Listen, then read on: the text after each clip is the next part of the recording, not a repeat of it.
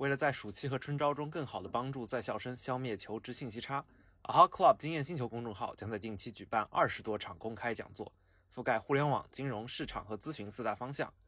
作为职前轻咨询的头部平台，我们相信同辈经验的力量，也有责任去做这件事。欢迎关注公众号了解详情。Hello，大家好，我是主播 Ivy，现在正值暑期和春招季。啊哈 FM 也正在积极的为大家准备求职类节目。本期我们请到了 Kiki 和 Vic 两位大厂产品经理做客，来给大家分享一下他们在暑期和秋招的求职心路历程，以及以过来人的身份，给目前正在求职的大家分享一些干货技巧。祝愿大家都能取得自己满意的 offer。那两位先给啊哈 FM 的听友们打个招呼吧。嗯。大家好，我是 Kiki，然后我的本硕呢都是金融背景，曾经在本硕期间有过四段咨询和券商研究的实习经历。那在二零二一届的校招中，也是呃跨界拿。的暑期实习的 offer 并成功留用，同时也在呃大概今年八九月份的时候，通过实习留用也拿到了一个券商行研的 offer，然后在为数不多的秋招岗位的投递中，也拿到了一些，比如说像呃华为财经或者说一些小厂战略的呃这样一个机会，那最终自己也是选择了就是相当于一个转型，从金融转向产品。呃，然后希望今天能够跟大家分享一些我自己走过来的过程中踩过的一些坑，或者说一些经验。嗯，谢谢。嗯，好，欢迎 Kiki。下面我们有请 Vic 来给大家介绍一下。啊哈喽，大家好，我是 Vic。然后我是一九年的时候本科毕业，然后我本科学的专业是信息管理与信息系统。然后我在正式入职之前有两段实习经历，一段在美团。然后一段在腾讯，然后这两段实习经历呢，其实都是产品策划相关的。然后我在秋招的时候是通过，呃，不是通过转正留用，而是直接通过秋招，呃，拿了那个字节商业化那边的 offer。然后拿到这个 offer 之后，其实我后续也就没有直接再面了，相当于是，呃，拿到 offer 之后就直接入职了。然后大概工作了一年多。之后，然后根据我自己个人发展的一个调整，然后我目前是跳槽到了这边，然后做偏平台型的呃产品策划。了解，所以两位一个是在一八年的三月份参加的暑期，一个是在二零年的三月份参加的暑期，对吗？会不会觉得？可以大概分享一下当时自己在参加暑期求职的时候是一个什么样的心态，或者说那段旅程，如果用一段话来形容的话，会怎么样去形容呢？嗯，Vic 这边是有参加过三四月份开始的这个暑期实习的招聘吗？哎，其实我还真的没有参加过那种统一的招聘，我两段应该都是通过啊日常进去的。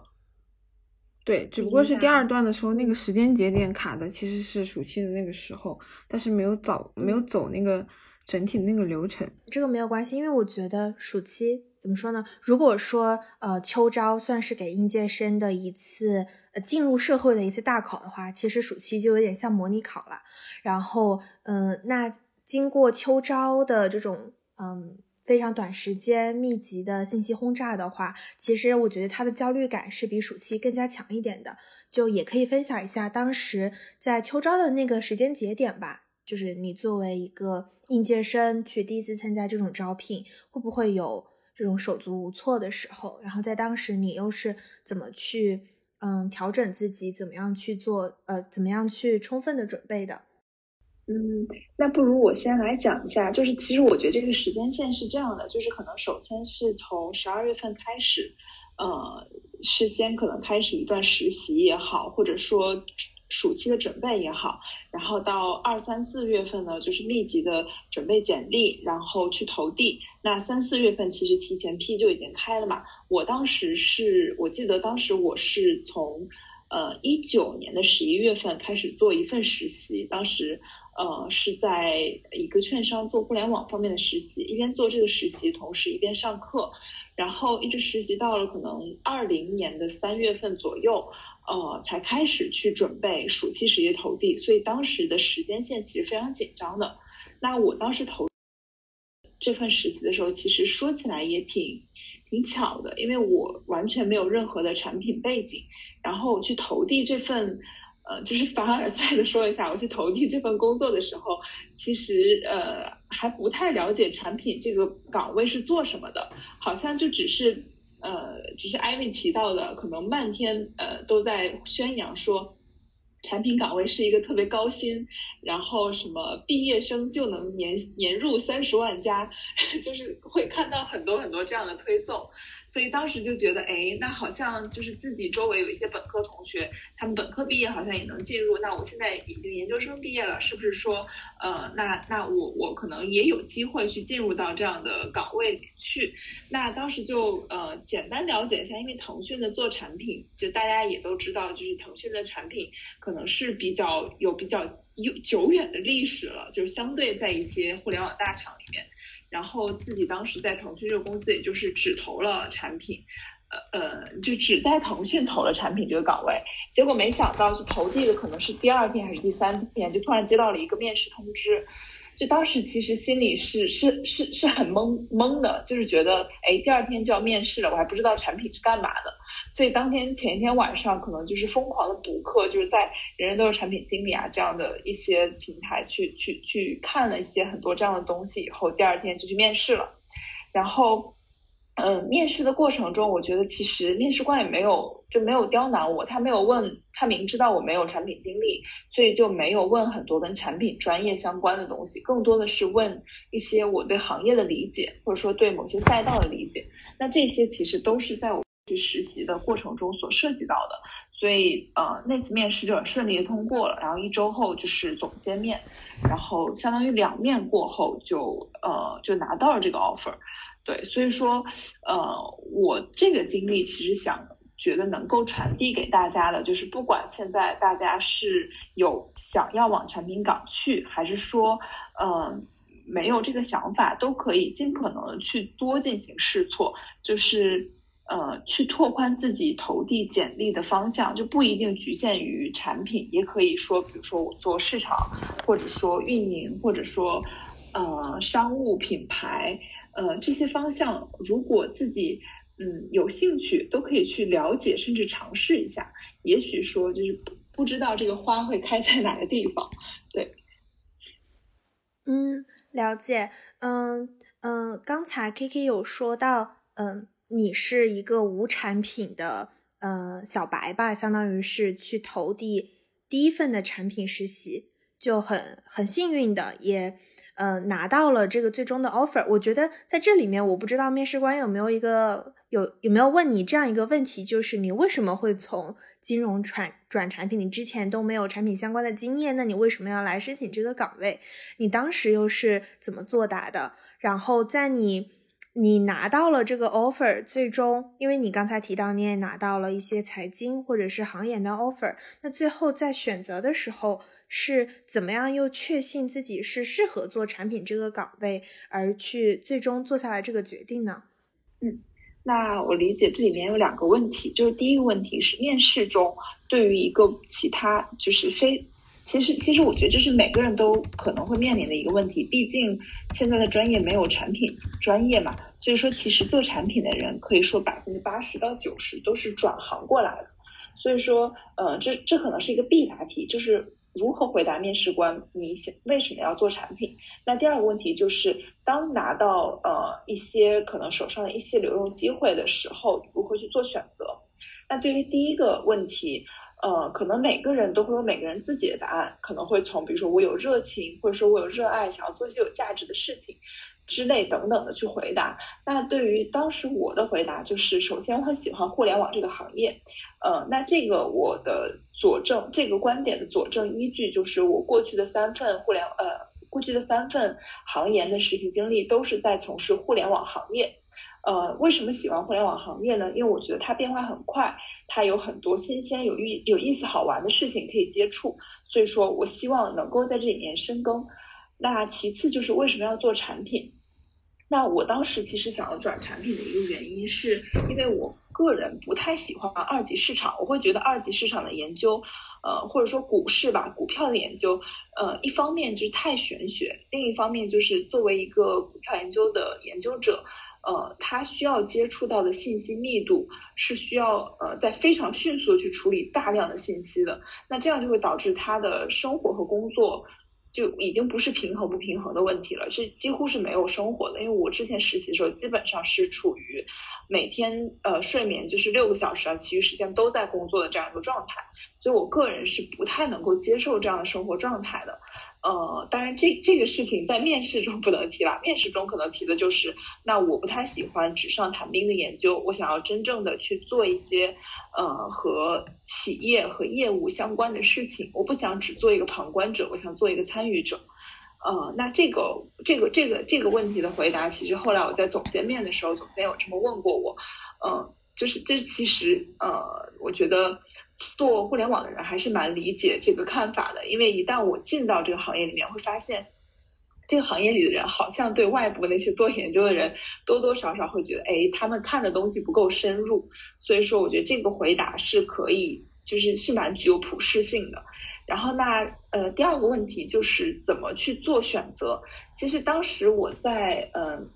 就是纠结的时候，在这个一个是产品，另外一个是行业，这两个之间可能纠结了有四到五个月这种这么长的时间，就是非常非常的摇摆，不知道要去哪个。后来，呃，我想的最终一个方法就是，嗯，把自己去对于自己工作看重的要素全部都列出来，就是用一个叫 M E C E 法则，就是完全穷尽。呃，你所有要考虑的因素，并且这个因素两两之间是不交叉的。那当时我可以 share 一下我当时考虑的因素，其实还蛮现实。就第一个，我需要有买房能力。呃，就是因为我本身呃去从事工作的这个城市跟我的家乡肯定不是同一个地方，因为我是来自于很小的地方，所以说我希望我能够在这个工作的城市能够呃立住脚。那买房可能说，比如说。举个例子，在深圳，三年后，呃，应届生落户三年后才可以买房，才有买房资格。那么，呃，比如说我想要买一个，假设是四百万的房子，在解决了首付以后，每个月我挣多少钱足够我去付这个房贷？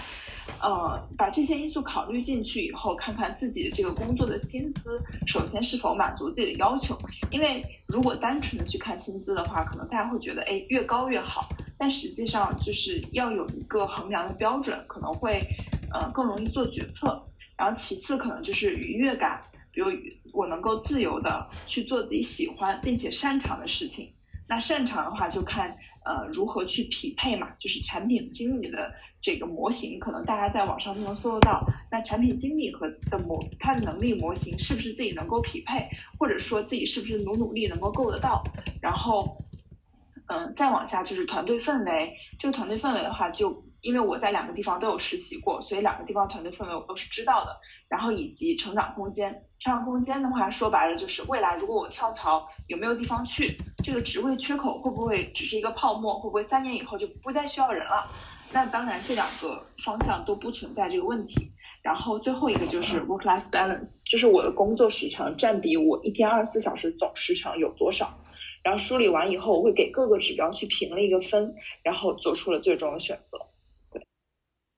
嗯，理解。所以 Kiki，你整体的最终嗯选择留在呃产品这个岗位，其实是一个相对理性的选择，就是你把你所有你看中的因素都给它做了一个指标的打分，最终加权算出来这个结果，就以那个呃分数高的那个为准了。对，是的，因为其实，在就如果我当时自己去想，我就会觉得，哇，A 这个地方很吸引我，那 B 这个地方也很好啊，就所以这就会陷入一种非常感性的就是拉扯中。如果把一个一个指标都列出来，给他们评好分，那那这没办法，A 的选项它的分高，那我就选 A 了，然后选择了我就不后悔。嗯，理解。那想想问问呃，Vic，嗯。你的经历又会有什么样不同？因为你刚才提到你在正式的参加嗯互联网呃这个呃秋招的招聘之前，其实已经有了两份产品的实习。那我理解你最开始应该已经想要往互联网这个岗位尝试。那你在真正面临这个呃这个叫什么招聘的这个考核的时候，又是怎么样去回答为什么要做产品这一个这一个问题？然后当时你又是怎么样去做相关的准备的？呃，说实话，我个人认为，就是他一般来说问我为什么会想到去。呃，做产品这个问题的话，我的角度一般都是两方面。第一方面就是说，为什么我选择当产品，以及当我选择当产品之后，我又有什么样的优势，或者说我能给到什么样的理由让他也选择我。然后第一个问题的话，就是我为什么当产品？其实这个跟我自己呃个人经历的关系还蛮大的，因为我本科是学那个信息管理与信息系统的，我们专业。后续的走向的话，就是比较贴合专业的后续走向，一个是去写代码，然后另一个方向的话，其实就是做产品。所以我当时在大三的时候去抉择第一份实习走向的时候，呃，我先尝试了一下写代码，然后经过我的一段时间的学习之后，发现自己实在好像在这条路上走不太通，所以我就去试着去找了一下自己的第一份实习。所以说整个。发展路径是很简单的，就是因为专业使然，并且那条路我感觉不太适合我自己，所以我就很顺理成章的去选择了做产品。然后，并且经过第一个实习之后，我个人感觉我是比较感兴趣，而且是比较胜任的，所以也就促成了我第二份实习，也就是没有做过多的尝试，还是继续呃做了产品。所以说，呃，我在回答第一个问题，为什么我选择产品的时候。会从这个角度来回答，然后第二个角度就是说，为什么在我选择做产品之后，然后面试官那边也认可我可以呃做产品的话，我觉得这这个方面其实主要就是突出一下自己的相关优势吧。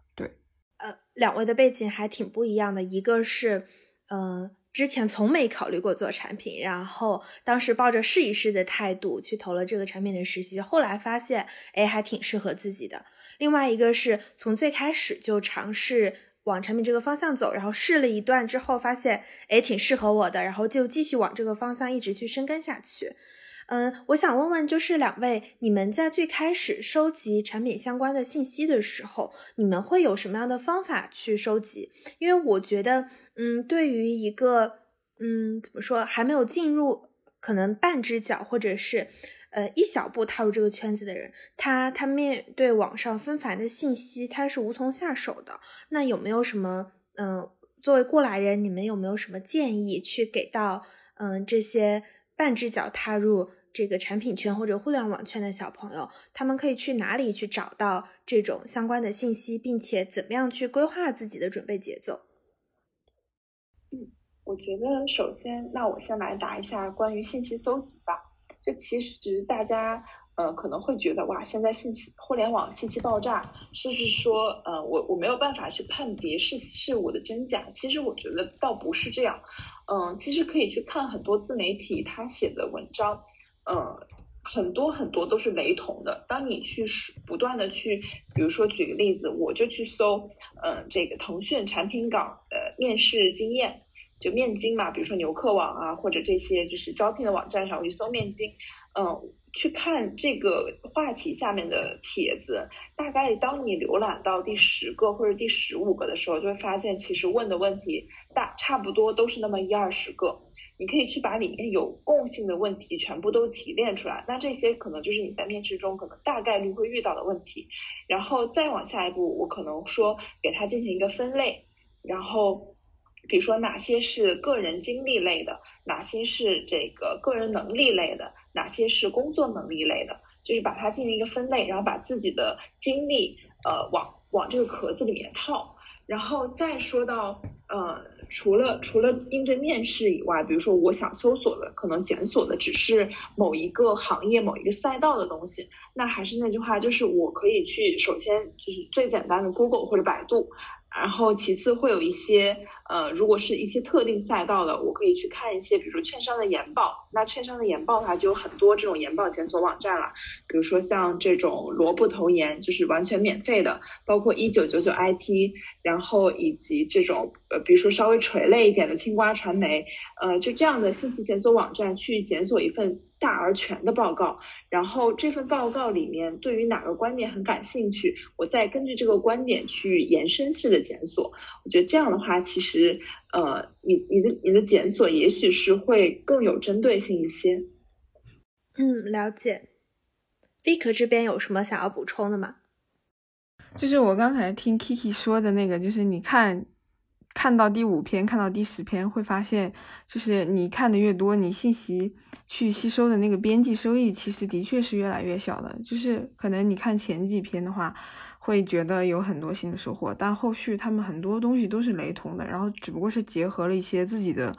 个人经历，谈的一些比较散的点。所以我这边也是，就是比较建议大家在呃最开始搜集信息的时候，可以相对来说去一些，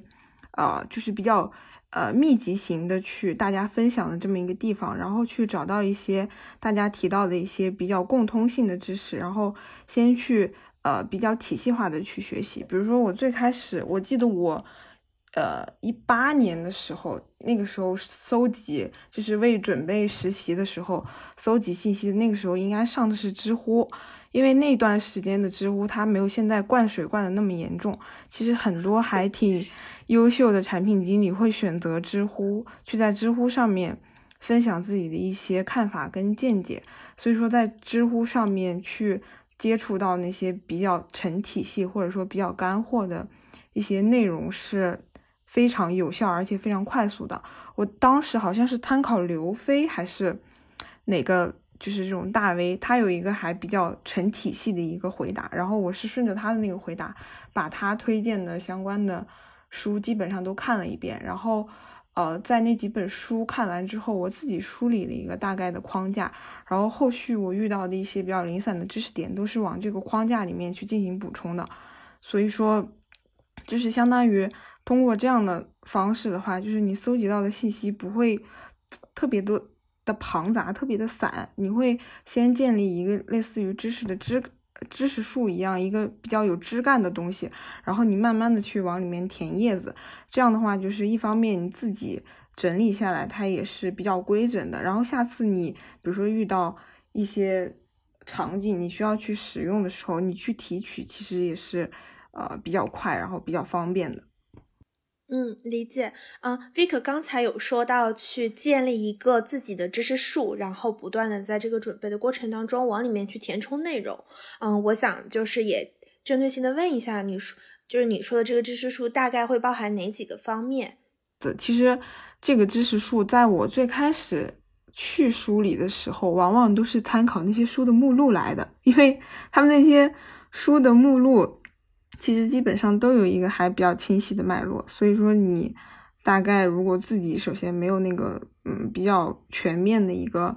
呃就是对于产品经理相关的内容的一个把控的时候，你就可以直接参考他书的那个目录来，然后你多看几本书，然后不断的去呃整理和归类，我觉得这样子就可以嗯大概就是整理出来了。然后包括后续的面试其实也是一样的，我觉得也是自己应该有一个。类似于知识树一样的整理分类的文档，然后不断不断不断往里面的去填充，而要把东西留在纸面上，跟组织架就是你的知识树里，而不是非常点的流到你的脑子里。嗯，然后关于这个知识库的构建，其实我还想补充一点，就是，嗯，我觉得 Vick 说的非常对的一点，就是在面试完一定一定要去总结复盘。就其实我之前，呃，在面试的过程中是有的时候是会特意的去把面试，呃，整整个过程给录下来，然后去听，回来去听自己，不管是 mock 还是正式面试都可以，因为现在其实。大家都有这种远程面试的条件嘛，其实是会更更方便我们去做总结复盘的。就在面对一个面试官抛出的一个问题，是自己在真正临场的时候是怎么去回答的。那在接下来呃复盘的时候，去听自己这么回答有哪些好的，有哪些不好的，要怎么去改。那面试官问这个背问题，他背后真正的意图是什么？他在这个意图下，是不是还有可能会延伸出其他问题？就其实一场面试的复盘，呃，是完完全可以做到呃比这个面试官面试你的时间还要长得多的这样一个程度。那这样的话，这个面试才是一个有效的。然后以及还有一点就是碎片化知识的聚集。那这里我其实就很推荐大家用一个呃不算 app 吧，就是我一般都会在网页上记录，叫 Flowmo。当然每个人可能都会有自己的这种碎片化记录的地方。那我它这个地方就是我可以把自己一些碎片化的思维就直接发到这个公众号，它会自动帮我记录，并且呃会带这种话题标签。呃，这个也是一个很厉害的产品产品经理，就邵楠老师做的。我觉得之前我记得哈也采访过他，好像就是就是我觉得这个产品是非常好的。然后有一点就是它可能是过于碎片化，呃，那从碎片化如何提炼出框架，这时候就可以安利一下腾讯文档，就大家可以把一些碎片化的知识就是整理出来以后，再去整理成一篇文档。然后去方便自己以后的复盘。那具体这个知识树，它呃，它重要的不是在于它有多么庞大，而是在于你有没有。当你有了一个知识树以后，你就能够去不断的去复、去调整、去去把这个知识树做得越来越好，而不是说我就一开始可能会想，哇，那一个知识树是不是很庞大？我要从哪里入手？其实当你写下第一句话的时候，我觉得就已经开始了。嗯，理解。感谢 Kiki 刚才的分享，然后我们我们这期播客其实其实也可以，嗯，就是我们少南老师也给我们一个福利，就是我们我们本期播客也可以抽两位听众，到时候送出 Flow 的年度会员，就到时候给这个这个这个广告不是我们要打的，是嘉宾自己提出来的，这个是自来粉，巧了，对，这个这个这个真真的很巧合。好，那我们我们继续继续我们的聊天，植入的很丝滑，非常丝滑。嗯呃，就是刚才两位有分享很多，说在整个暑期实习的准备过程中要去注意哪些点，比如说要去注意搭建自己的知识框架，要去嗯把平时可能。呃，一些琐碎的想法记录下来，然后一定期的去复盘，我觉得这些都是非常好的给嗯这种呃新呃应届生的建议。特别想呃呃，除此之外，还特别想听听两位，就是你们在经历过了这个过程当中，觉得自己是一个什么样的心情？就是你在暑期实习结束的那天。呃，无论是你说你已经拿到了心仪的 offer，你觉得结束了，或者是说你拿到了很多个 offer，然后你最终选了一个 offer，然后结束了，然后你当时是一个什么样的心情？回望过去这几个月的准备，然后在当时这个除了感性的心情之外，在理性上，如果说复盘这一段经历的话，你会觉得自己有哪些踩过了哪些坑，有哪些嗯可以值得改呃提升或者改进的地方？要不这个呃，Vic 先跟我们分享一下吧。我觉得可以不不局限于暑期啦，也是整个秋招的过程，也是类似的这种三呃两三个月密集的面试，就很开心。说实话，因为当时是这样的，我当时其实也没投几家，然后并且自己我面的比较早，然后他出 offer 也出的比较早，所以相当于嗯秋招整个过程还挺短的，我就直接结束了。我也不是一个就是特别纠结的人，所以当时。在拿到自己还挺理想的 offer 之后，我也就没有继续面别的。当时反正就记得还挺开心的，的确挺开心的。因为当时其实暑期的就是那个日常实习没留用嘛，然后留给自己的那个时间还挺短的，就当时感觉还有点凉呢。然后没想到还挺早的拿到了一个觉得还不错的 offer，所以就就是直接开心的画下了句号，也没有什么。其他的 更多的复杂的心情了，但是我想分享的是一个，就是怎么说，我在啊就是正式入职之前，我个人觉得非常遗憾的一件事情是什么？我的遗憾的点，包括我最近在跟朋友们聊天啊之类的，我觉得我非常遗憾的一个点，就是在于我的实习经历全都是围绕着产品策划这一个工种来进行的。呃，我觉得可能相对来说，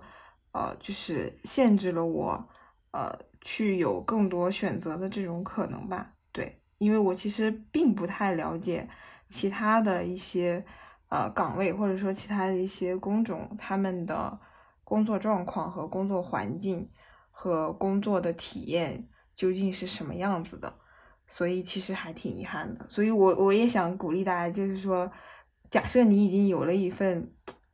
产品实习或者怎么样，别急着去巩固你的优势。你把这份产品实习，其实如果总结的非常到位，我个人感觉是很够用了。如果在这个基础上，你有机会去探索一下其他你相对比较感兴趣的工种或者职业的话，一定要去试一试。这样的话，能够帮助你更理性的，或者说更好的去呃做出一个相对来说时间长一点，感觉不会那么后悔的决定。嗯，了解，感觉。Vic 刚才的这一段介绍有一些凡尔赛呢，对不起，我的秋招很快就结束了。那 Kiki 的整个秋招的呃，整个暑期或者是秋招的过程，是不是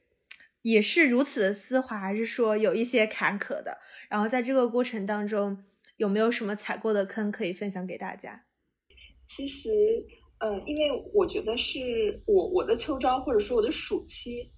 呃，的过程其实我觉得是蛮坎坷的，因为，呃，这个坎这个坎坷的原因不是因为拿到 offer 晚，是因为我开始的特别早，就是因为我是作为一个商科背景的人，我觉得可能。呃，大家也会多少有听说，就是商科是卷卷中之卷，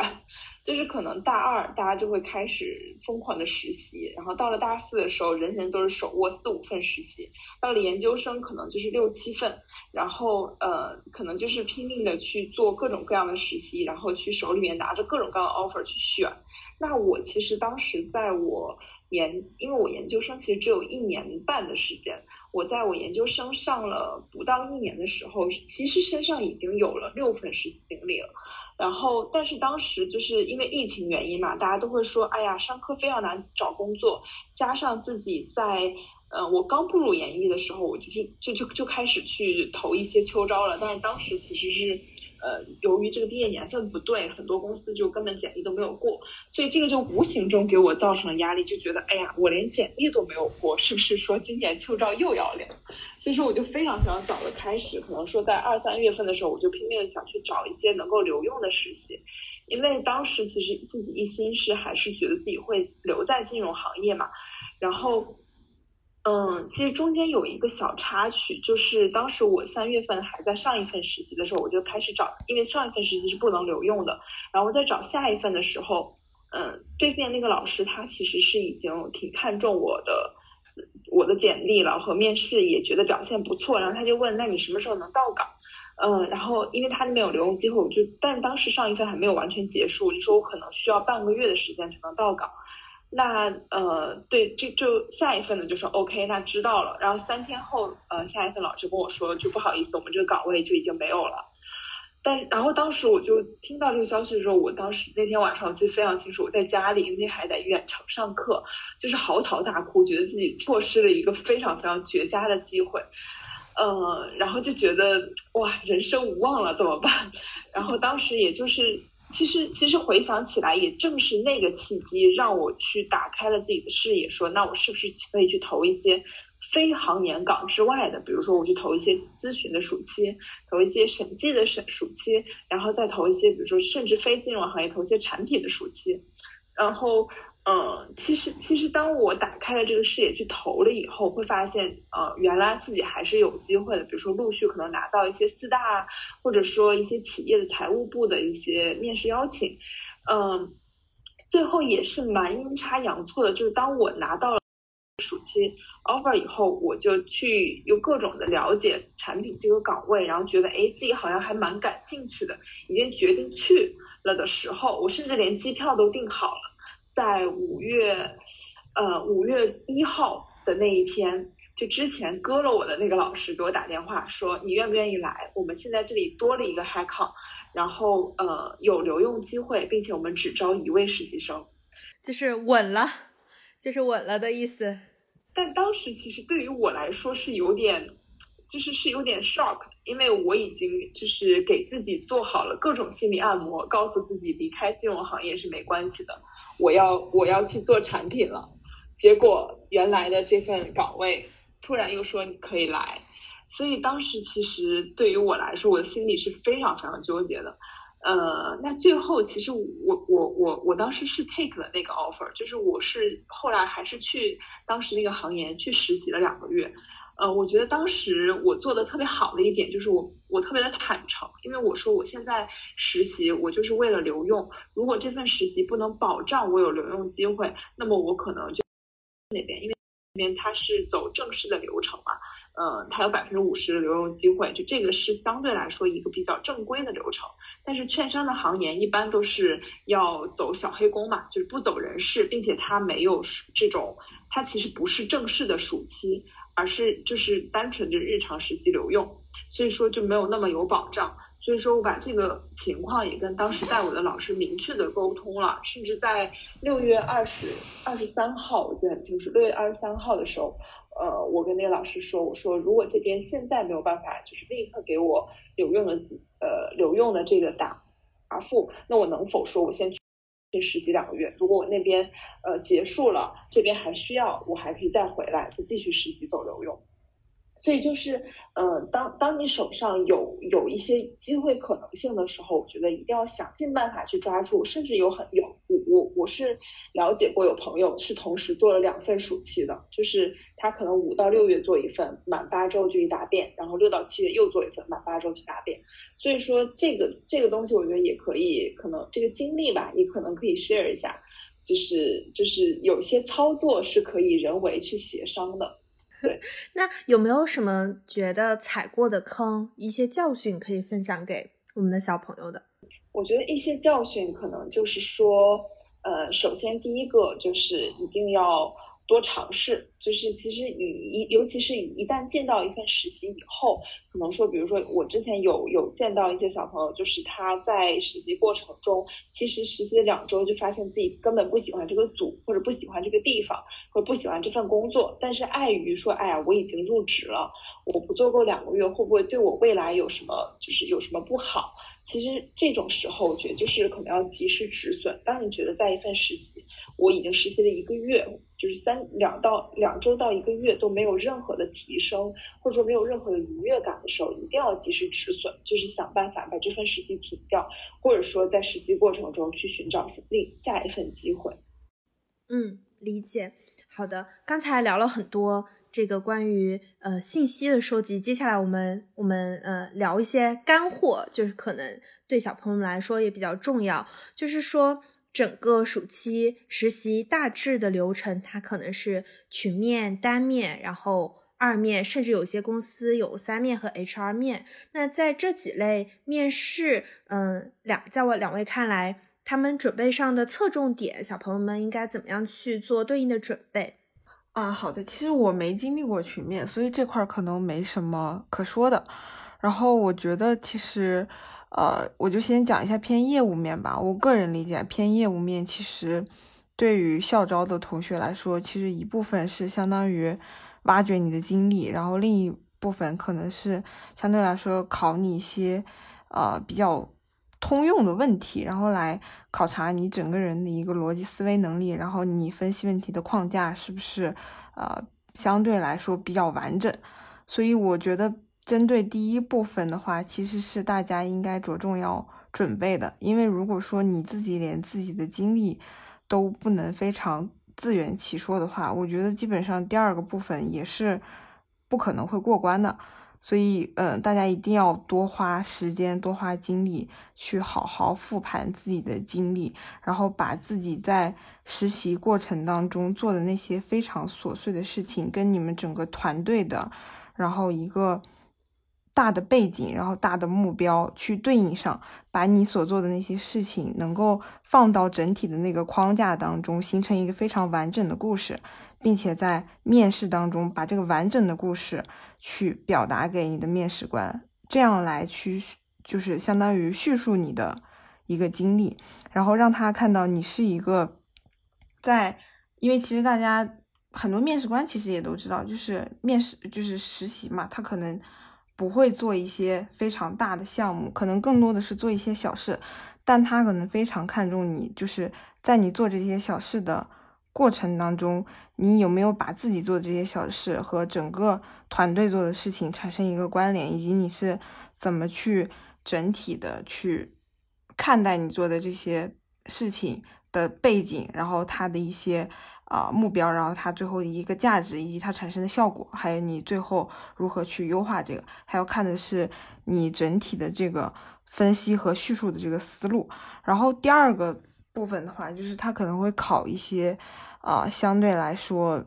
呃，就是比较开放性的问题，然后去考你的逻辑思维能力，然后你分析问题的框架这些。其实这些问题的准备也都是。呃，有一些方法跟技巧的，我觉得大家可以看一下那种，就是比如说学会提问，然后还有呃金字塔原则，好像是这两本书吧。然后他会呃教到你，就是当你面对一个比较新的，你知识储备没有那么多的一个问题的时候，你从哪些角度去快速找到一个。呃，那去怎么快速找到一个角度去切入这个问题，然后如何有一个比较好的分的层级，然后去呃整体来拆解这个问题。我觉得其实主要业务面的话，就是从这两个角度去，就是这两个方面去准备就好。然后 HR 面的话，其实我我当时面 HR 面的话。基本上就进入了一个聊意向的阶段了，就往往都会问一下你的个人信息相关的内容。我觉得 HR 一般来说，业务面如果过了，并且你的就是基本的一些信息没有什么问题的话，HR 面其实倒还好。我觉得主要着重准备业务面。嗯，刚才 Vic 有提到呃。呃，一个很关键的点就是在梳理你自己个人经历的时候，你要去给面试官讲一个好听的故事。这边想再深入的问一下，说除了刚才有说到说把你自己做的事情和团队的目标结合，还有什么其他的能够关于怎么怎么讲好这个故事的指引吗？或者呃，Vic 有没有可能给我们举一个比较实际一点的例子？呃，说一个比较实用的方法吧。我觉得，如果你在自己实习的过程当中没有这个意识的话，其实你很难从一段实习结束之后，再往前回顾的过程当中总结出这个东西来。所以说，我觉得在实习的过程当中，大家是千辛万苦面试进去的，我觉得一定要在实习的过程当中多留心、多总结。首先，我说一下多留心是什么，就是。其实我们一定要耳朵长一点，就是从我们的角度，可能并就是其实分拆解到每个人身上都是具体的事情，但一定要耳朵长一点，看一下带你的人以及你的组长，他们每天都在关注一些什么样的事情，然后你自己在做的这个事情跟他们关注的事情之间是有什么样的关联，然后呃。就是从他们的一些分享跟汇报当中，你要得到一个整体的框架，然后并且把这个框架记下来，然后并且在这个同时，把你每天做的一些事情放到这个框架当中去，就是相当于你的总结，就是整体的总结，不是说在整体的实习结束之后才开始，而是你在这个过程当中最一开始你就大概有一个框架，然后把你做的这些零散的事情往里面进去插。然后第二个点的话，就是一定要就是多总结，然后写个人的周报，即使是工作过程当中的一点小小的收获，一点小小的情绪，都可以把它就是相当于记录下来。然后这些东西零零散散的记录下来之后，你到最后去把它串联成一个完整的故事，其实也是有材料的。否则的话，其实我在帮我的一些。就是之前的朋友之类，呃，梳理经历的时候，我发现他们很多细节根本都就记不起来，只能告诉我一些非常模糊、非常就是打不动我的一些点。我觉得这其实就是相当于他们在做实习的时候，就是那些原材料都没有记录下来，都没有准备好。所以我觉得大家一定在面试进去之后，就是一定要好好的去，就是挖掘这个实习当中的。就是所有你能够挖掘到的价值，然后我觉得实习不用多，只要你把某一份实习在过程当中，呃，积累跟就是总结跟落到纸面上到达一定程度的话，其实这份实习只要你讲圆了就很够用了。嗯，了解。嗯，Kiki 这边呢？那我主要说两个点吧，就是第一是在业务面的时候。呃，说两个小技巧，就是，呃，其实我们可能很多时候都会说，我想要去预测，去看很多面经，去预测面试官该怎么会怎么问，怎么问。呃，那其实我们自己在去面试的过程中，是可以想方设法给面试官挖坑，让他去引导他问我想让他问的问题。就我觉得这个东西其实没有想象中那么玄学和难。呃，就举个例子，比如说我想要。呃，让面试官问我跟 B 站有关的，因为我很了解 B 站。那我在自我介绍的时候，我就可以着重去介绍，比如说，呃，我过去曾经呃呃输出过一份 B 站的深度报告，那呃，比如说为期一个月，那这份报告呃。呃，详细阐述了 B 站在某某某某某哪些方面的战略，然后我对它的某某某方面进行分析，得出了怎样的结论。那这份报告也得到了老师的赏识，或者说已经，比如说作为正式报告发出，那面试官肯定就会嗯明白你这个人的工作重点是 B 站，呃，那那他就会去去围绕着就。B 站去问一些问题，那以及说，比如说，当你的简历上可能列出了三到四份实习经历，但是面试官却偏偏揪住了你最不就是可能，呃，也许是最水的那份经历去问的时候，我我就可以大大方方说讲，比如说这份实习经历，呃，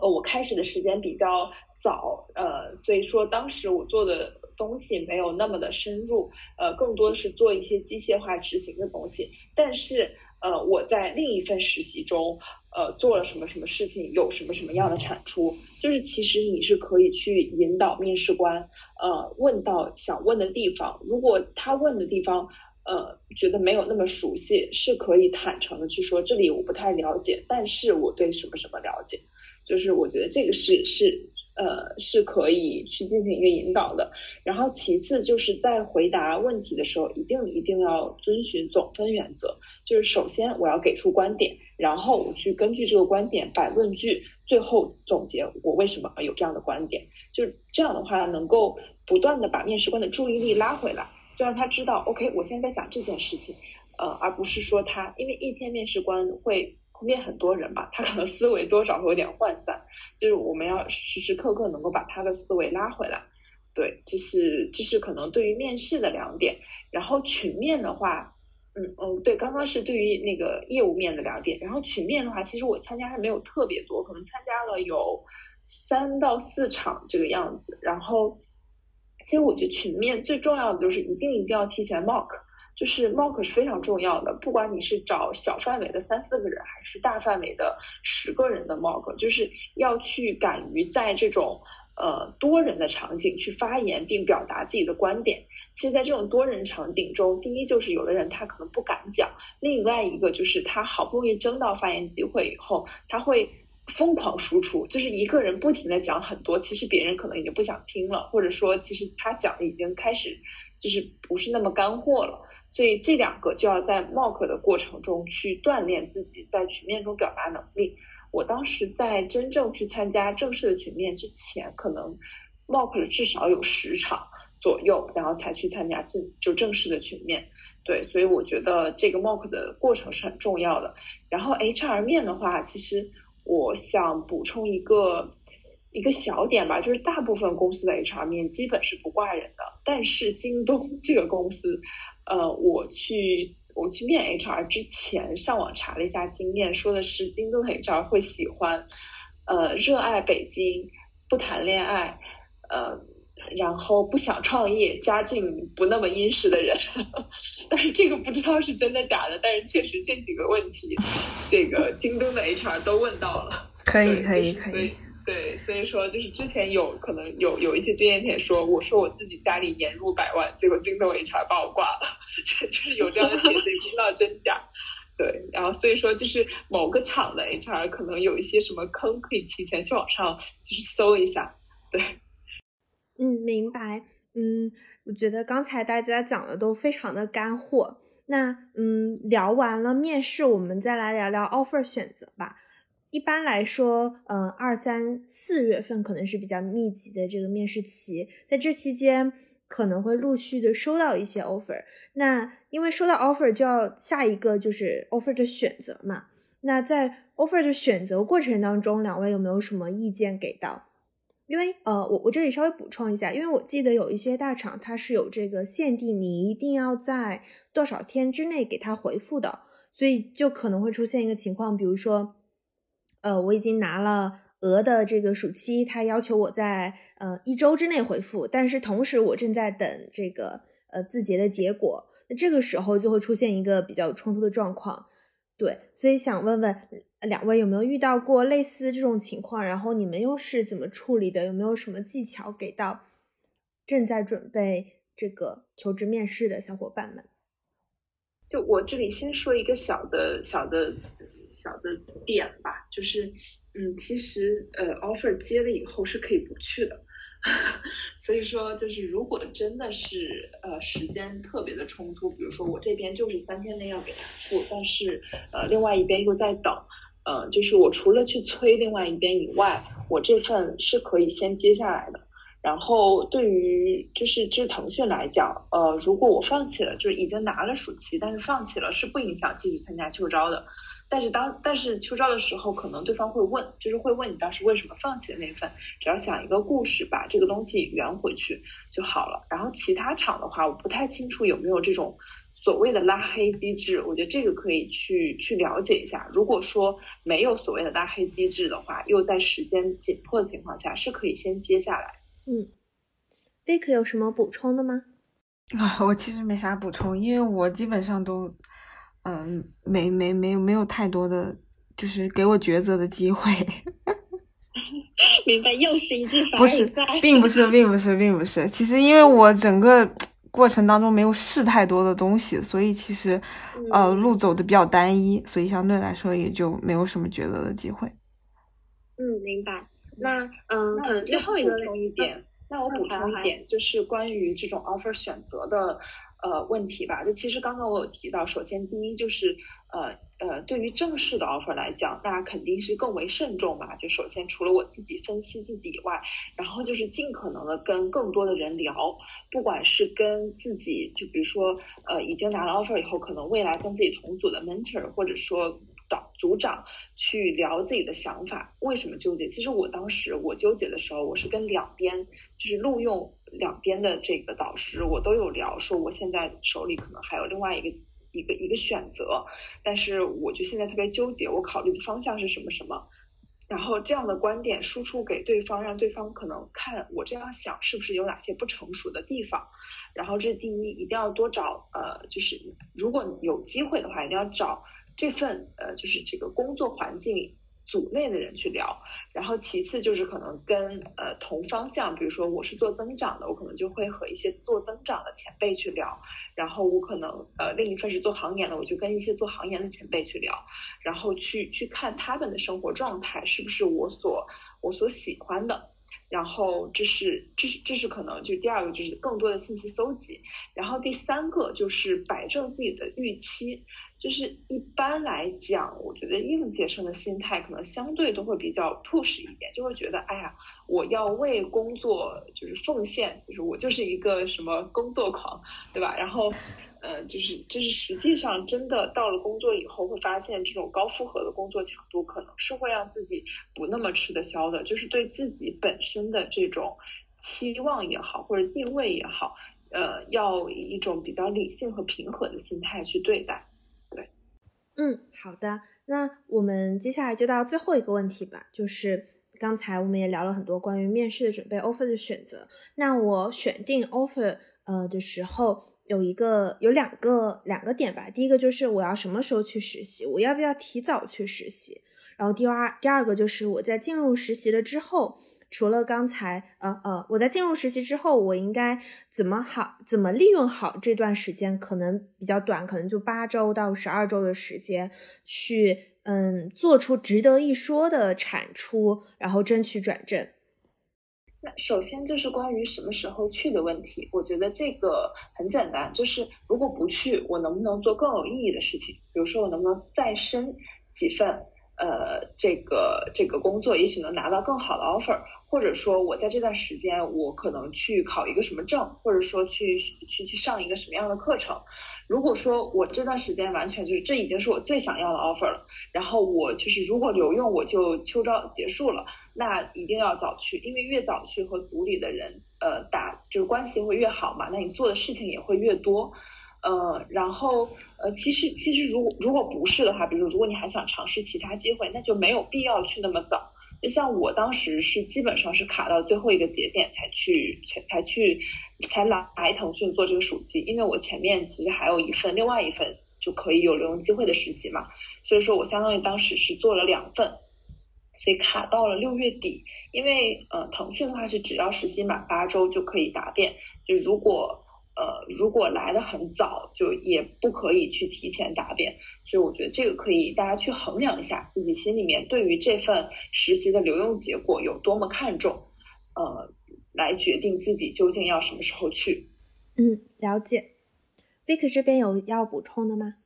我也是感觉你要闲着你就去呗，你要是有别的事儿你就可以拖一拖，但是也没啥别的事儿可以提前去感受一下。然后如果觉得不太行的话，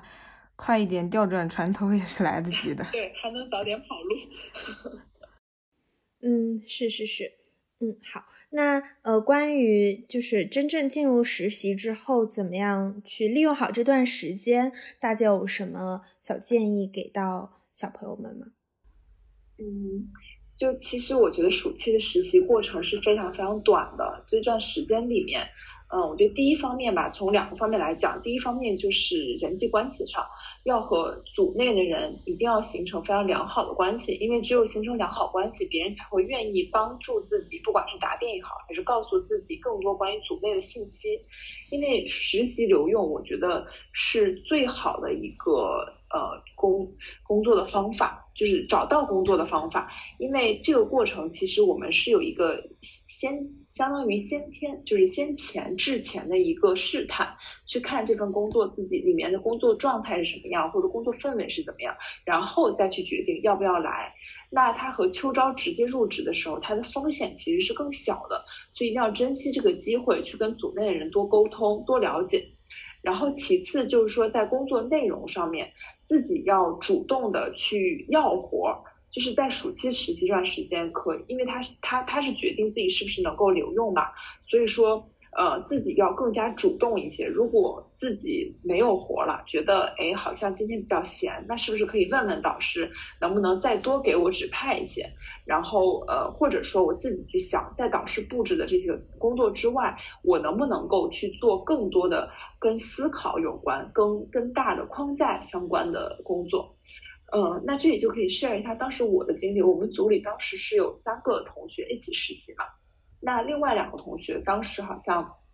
就是答辩的时候都不是特别顺利，因为做出的产出相对来讲就比较少。那我其实当时我们组里面开发资源是很紧缺的，所以当时我真正落地的项目几乎也是没有的。那为什么我在答辩的时候还讲了很多东西？就是因为我在自己空余就是不用跟需求的时候，去把我们这个产品内部一些功能模块的东西做出了一个整体系统化的梳理，然后去做了一些竞品分析，所以最后拿到面试官或者说答辩的这个评评委面前的东西看起来就会比较多。所以说。呃，自己在一开始实习，尤其是像这种以留用为导向的实习的时候，从一开始就要想办法去积累一些素材，然后去为最后答辩做准备，然后以及说答辩前要尽早准备，然后要让呃更多的人去听自己的答辩的一个一个。一个稿子吧，就是可能我当时记得我也在啊哈上面约了一个导师来帮我听自己的答辩稿是不是 OK，然后再根据他的建议去修改。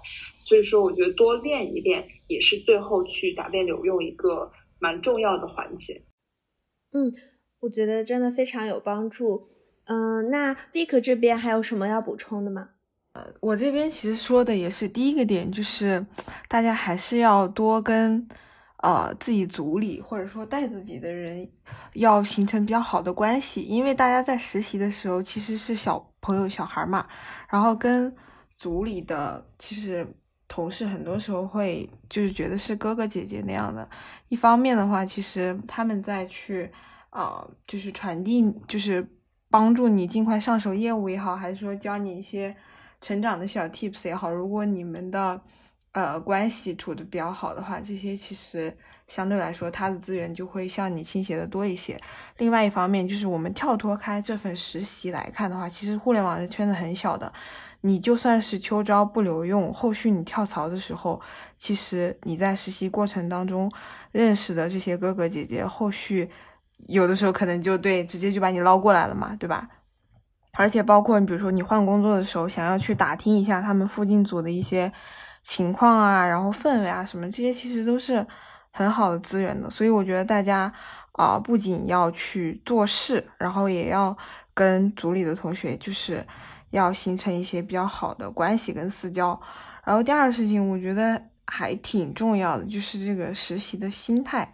一方面，其实我觉得我们实习是为了你下一个阶段，无论是拿 offer 也好，还是拿更好的实习也好，呃，这是一个积累。但另一方面，我觉得也是一个体会的过程，一定要把就是。心态放平和了，你在遇到困难跟挫折的过程当中，一方面想着说要让自己迅速达到他这个岗位所所要求的东西以外，也一定要体察一下，就是自己的天赋跟自己的优势与这个东西它究竟是不是匹配的。就有些东西它其实是属于可能你的天赋、你的优势在那里，然后你只是缺一些。锻炼缺一些经验，缺一些练习，这个时候你就可以赶得上。但是有些情况下，有的挫折，它并不是说你怎么说，你的你去练习，或者说你去锻炼，你去克服，它就能够得到比较好的解决的。一定要去看自己的这个优势点，你跟别人最不同的地方，是不是能在这个岗位上得到一个淋漓尽致的体现？如果不能的话，我觉得。这个岗位可能是很多人在追求的，但不一定是你适合的。所以，除了去积累和锻炼以外，一定要去体察，就是去看自己跟这个东西到底是不是契合的，是是 match 的。如果说是不 match 的话，我觉得可以尽早的去调转船头，然后去找一些其他的一些方向来试试看，没必要就是大家死磕什么，就是。就是我们也死磕什么，嗯，对对对，这点我特别的赞同。嗯，好的，那我们今天要聊的内容差不多就到这里。两位看最后还有什么寄语想要给到嗯收听这期播客的听众吗？我觉得如果是我这边的话，其实就想，因为嗯，作为一个所谓的过来人，但其实也是一个职场小白。呃，其实想跟学弟学妹们讲，就是其实人生的幸福感的来源，呃，可以有很多种。比如说，它可以来自于自己的兴趣爱好，来自于自己的工作，来自于自己的朋友，甚至来自于自己的呃另一半，或者来自于自己的，甚至说来自于自己的宠物，呃，来自于自己就是就是任何可能的地方。我们要去探索更多幸福感的源泉，而不是一门心思要找到一个呃。让我热爱的工作，就是要摆正对工作的态度吧。我觉得，因为如果我一心想要找到一个让我完全热爱的工作，那真正到了工作内，发现这个工作有那么一点不如意的时候，自己可能会惊到，就是心里面会受到非常大的打击。所以说，要尽可能的去拓展自己幸福感的来源。呃，我觉得这个是不管是在求职过程中，还是说在工作过程中。嗯，都是蛮重要的一个点，对，然后希望大家都能 呃拿到一份自己心仪的工作，或者说在朝着自己心仪工作的这个路上，能够呃更加顺利的走下去吧。嗯。OK，然后我这边是非常非常赞同 Kiki 刚才所说的，就是工作是生活的一部分，我们要尽可能的去把它放到一个合理的比重上。然后其实我这边想说的 其实很简单，就是大家在拿到 offer 之前，呃，如果没有特别必要的话，我真的是非常建议大家在真正拿到秋招 offer 啊，我是指秋招 offer 到你其实已经写完论文，中间不是会有一档一一一段时间的空档期嘛？如果大家没有特别的必要的话，是可以出去好好玩一下，或者说继续在大学里面感受一下大学生活也好，然后跟朋友啊什么的去做一点什么其他的事情也好，还是说出去旅游也好，不用非常急着去入职去占领那一点微薄的先发优势，真的非常没有必要，因为你会发现等到你。工作之后，除非你跳槽，或者说你有一个等待调整的阶段，有那么长时间的，嗯，就是非常没有压力的一个非常快乐的时光以外，就是很难很难很难很难再找到那段时间了。所以大家，嗯，当一切尘埃落定的时候，就享受就好。对，对对对，是的，是的，我本人反面教材在此。作为一个二一届校招生，二零年年底就入职了的人，现在只是非常的后悔。哎，但是非常建议你可以中途其实溜出来。我当时也是提前去了嘛，然后呃，其实我那个时候论文根本写不到那么长时间的，但是我还是请了两个月假回去，整整玩了两个月。然后那两个月，我现在回想起来都觉得好爽，特别爽。特别开心，幸福。对的，非常感谢两位的时间。那我们今天的播客录制就到这里。